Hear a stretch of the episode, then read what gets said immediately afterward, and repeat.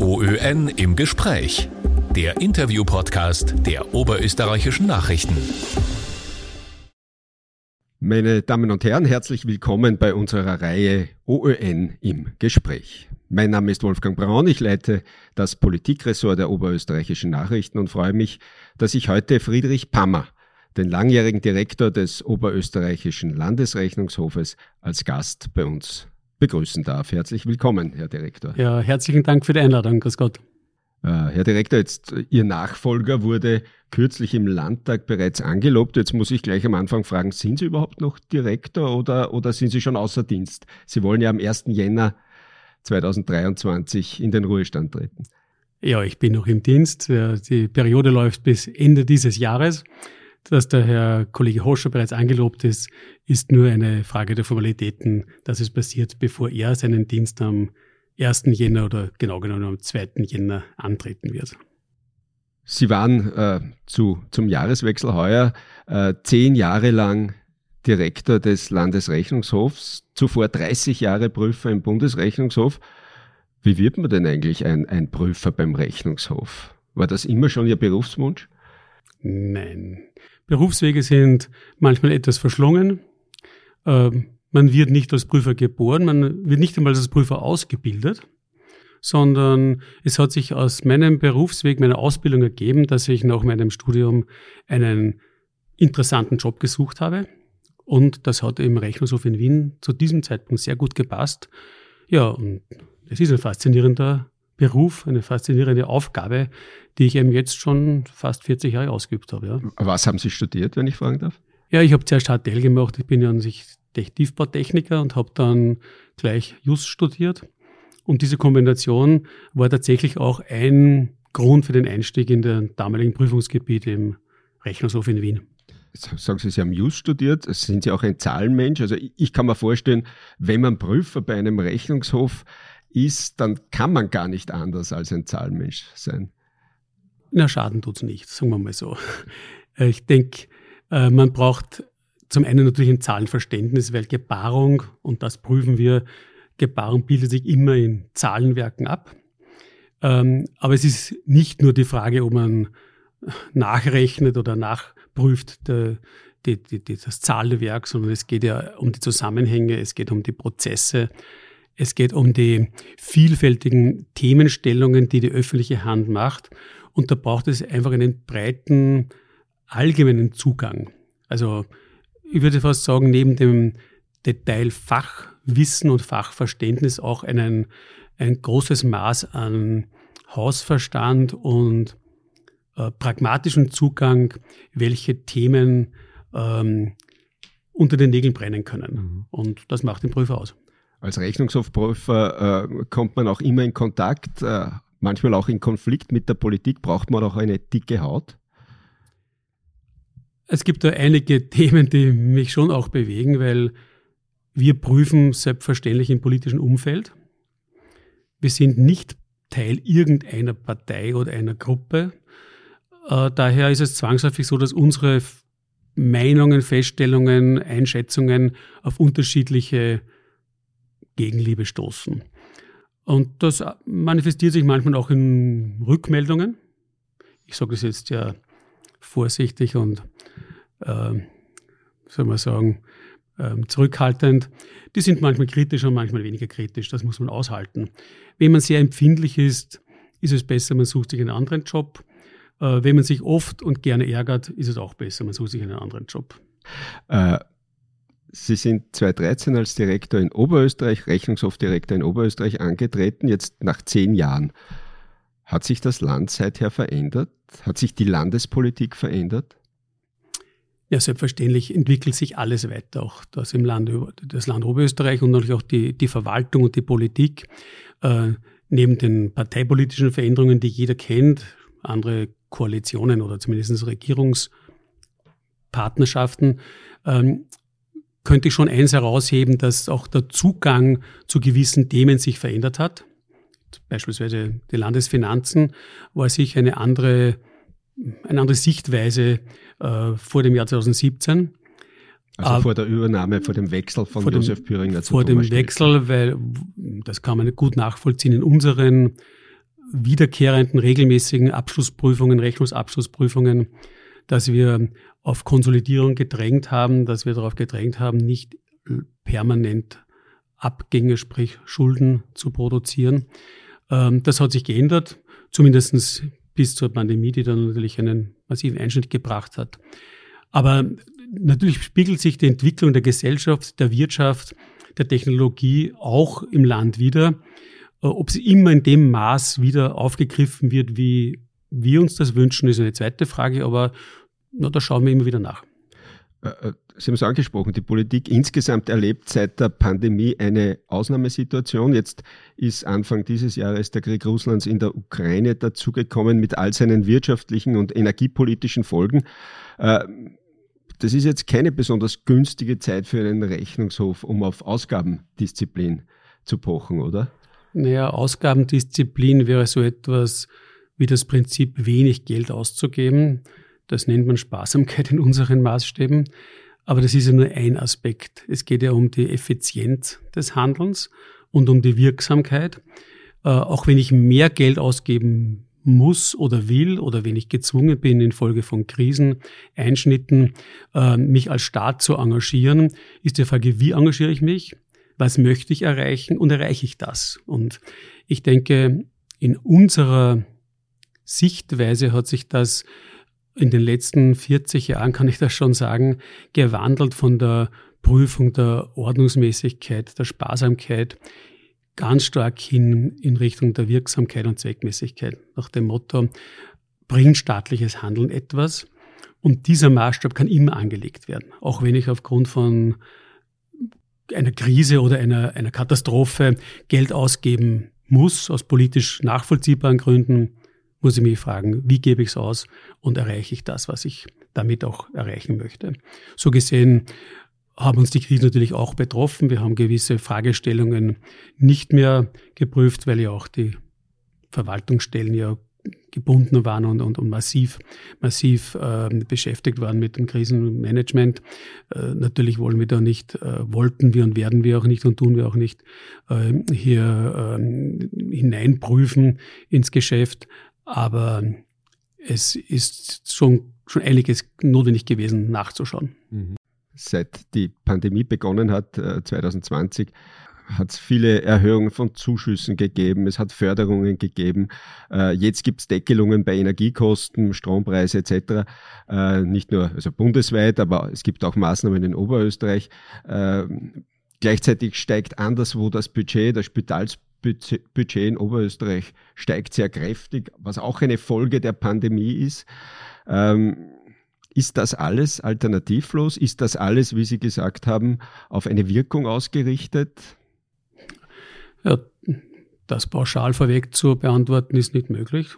Wir werden Prüfungen machen, werden uns das anschauen, aber es kommen jetzt sehr viele Faktoren zusammen, die hier riesige Einflüsse haben auf die öffentlichen Haushalte. Das ist zum einen natürlich, äh, welche Maßnahmen die Politik setzt, um wirtschaftliche, auch soziale und personenbezogene Folgen abzu mildern, abzuwenden. Natürlich die Inflation, die Preissteigerungen, die Einflüsse durch diese Energieknappheit bzw. Energiepreisexplosion, ähm, das wirkt sich auf allen Ebenen aus. Ähm, der Gesundheitsbereich hat sicher eine, eine sehr, sehr harte Zeit jetzt durchgemacht durch die Pandemie und steht gleichzeitig vor den Herausforderungen, sei es der Demografie, wir wissen ja, immer weniger Erwerbstätige stehen immer mehr älteren Menschen gegenüber. Das wirkt sich auf diesen Sektor wie auch auf anderen sehr, sehr deutlich aus. Die technologische Entwicklung, die medizinische Entwicklung, äh, ob es alternativlos ist, äh, lässt sich pauschal nicht beantworten. Ähm, aber es wird tatsächlich vieles extern getrieben und äh, da muss man auch, muss man einfach reagieren. Was meinen Sie mit extern getrieben? Also die, die, technologische Entwicklung zum Beispiel ist ja keine Frage, die im Landhaus Oberösterreich entschieden wird. Die Digitalisierung wird ja nicht entschieden. Dass wir, dass wir gesellschaftspolitische Entwicklungen haben, wie eine, eine um, ein, auf den Kopf stellen der Bevölkerungspyramide.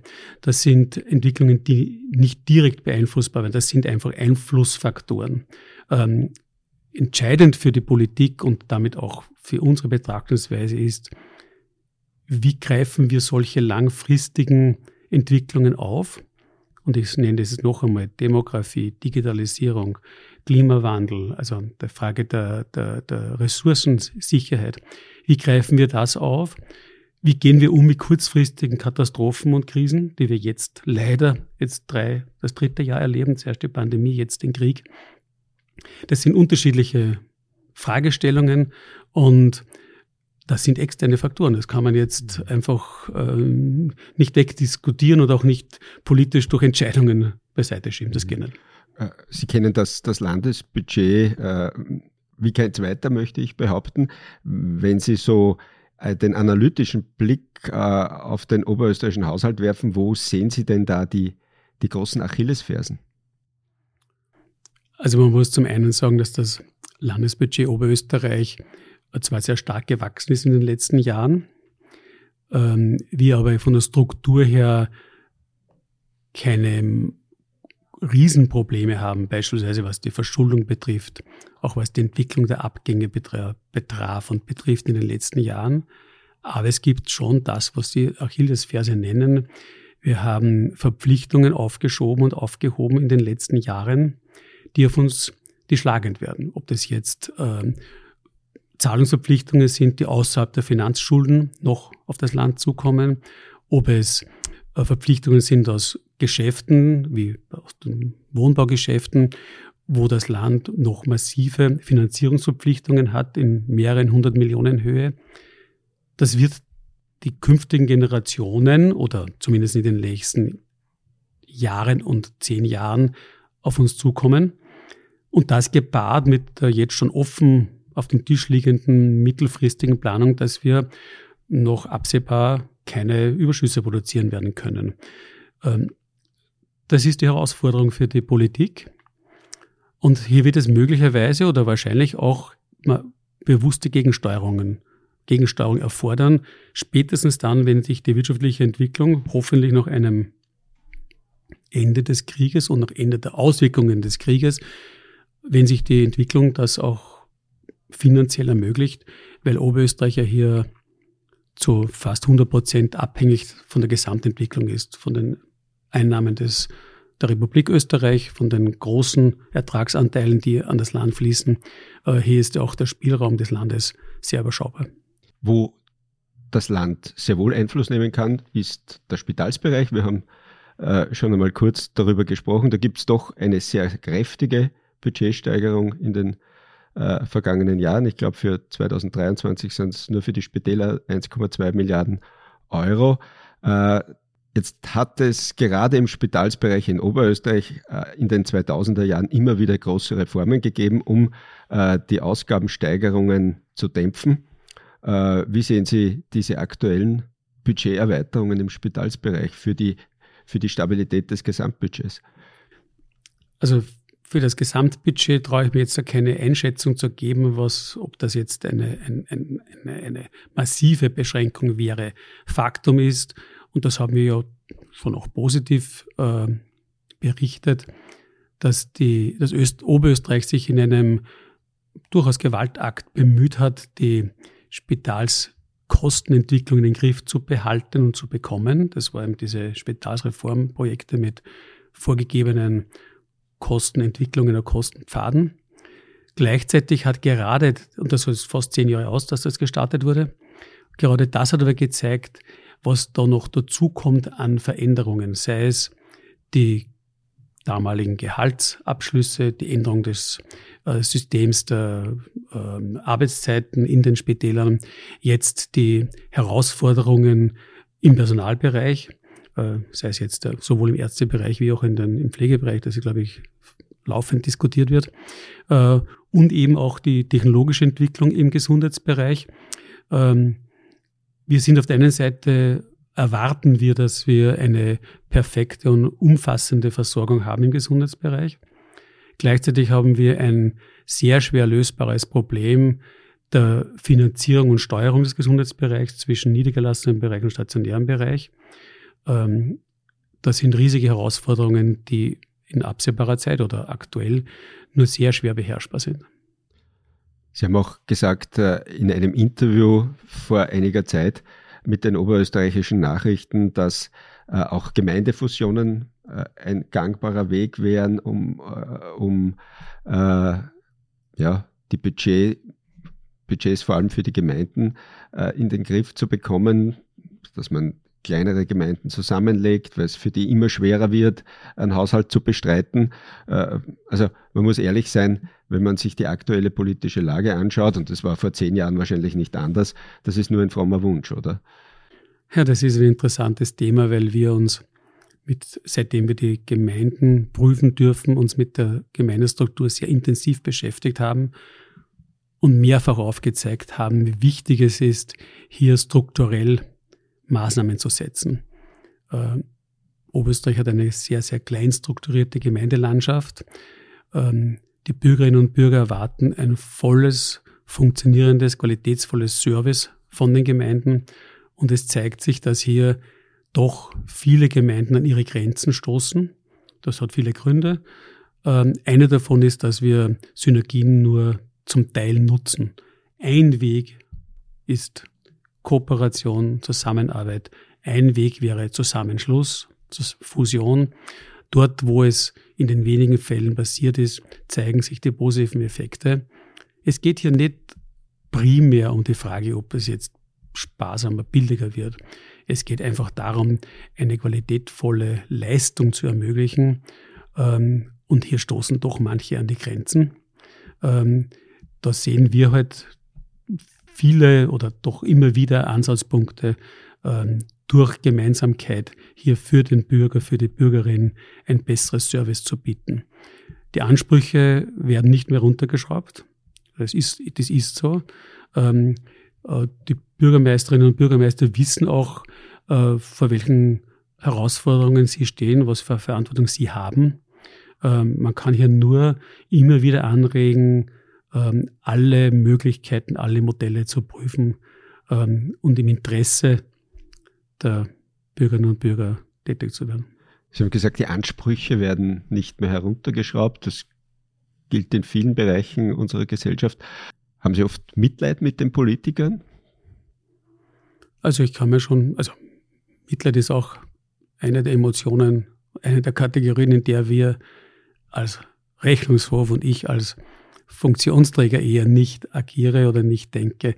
Aber ich, ich sehe sehr wohl, wie schwierig es ist für Politikerinnen und Politiker, äh, allen Ansprüchen gerecht zu werden. Und das sind ja nicht nur die, die, die eines einzelnen Bürgers, sondern das sind ja die Ansprüche der Interessensgruppen, der Lobbys, der eigenen Partei, der verschiedensten Kreise, die immer wieder ihre Interessen vertreten haben wollen. Und ich glaube, es ist kein Geheimnis, wie widersprüchliche die Bedürfnisse sind. Ähm, und, und gleichzeitig, das zeigen auch Einzelfälle, gleichzeitig auch die Verantwortlichkeit ernst genommen werden muss. Also ob das jetzt im Sinne von ähm, rechtlicher Verantwortung, äh, wenn Bürgermeister angezeigt werden, wenn, es hier äh, Vorwürfe gibt wegen Amtsmissbrauch oder sonstigen. Da gibt es tatsächlich, äh, glaube ich, schon einen nicht unerheblichen Druck auf die, auf die Politiker. Ähm, dessen muss man sich bewusst sein.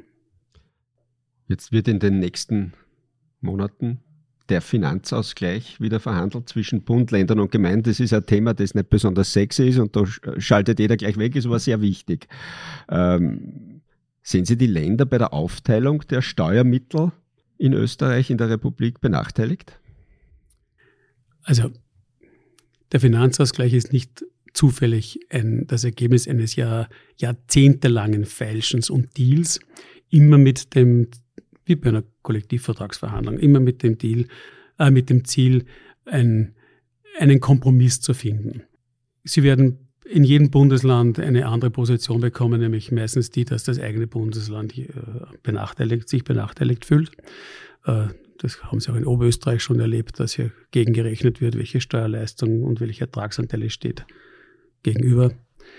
Das ist ein extrem komplexes und schwieriges Thema und ist auch Einfluss dessen, dass wir in unserem föderalen Staat ein sehr undurchsichtiges, komplexes und oft nicht sachgerechtes System der Kompetenzverteilung haben. Und hier ist der Finanzausgleich nur das, das finanzielle Spiegelbild dieser Situation. Und das macht es sehr, sehr schwer. Und ich sage aber gleich dazu, angesprochen ist jetzt der Finanzausgleich zwischen Bund, Länder und Gemeinden. Das ist eine Verfassung, finanzverfassungsrechtliche und Finanz, also gesetzliche Regelung. Es gibt auch den Finanzausgleich im Land, zwischen Land und Gemeinden. Der ist jetzt nicht gesetzlich geregelt oder wird auch nicht verhandelt, sondern das ist einfach Ergebnis der Zahlungsströme und Leistungsströme, ist ähnlich komplex und ebenso umstritten. Nicht umsonst wird über diese Frage der Transfers zwischen Land und Gemeinden Jahr für Jahr zum Teil durchaus heftig diskutiert.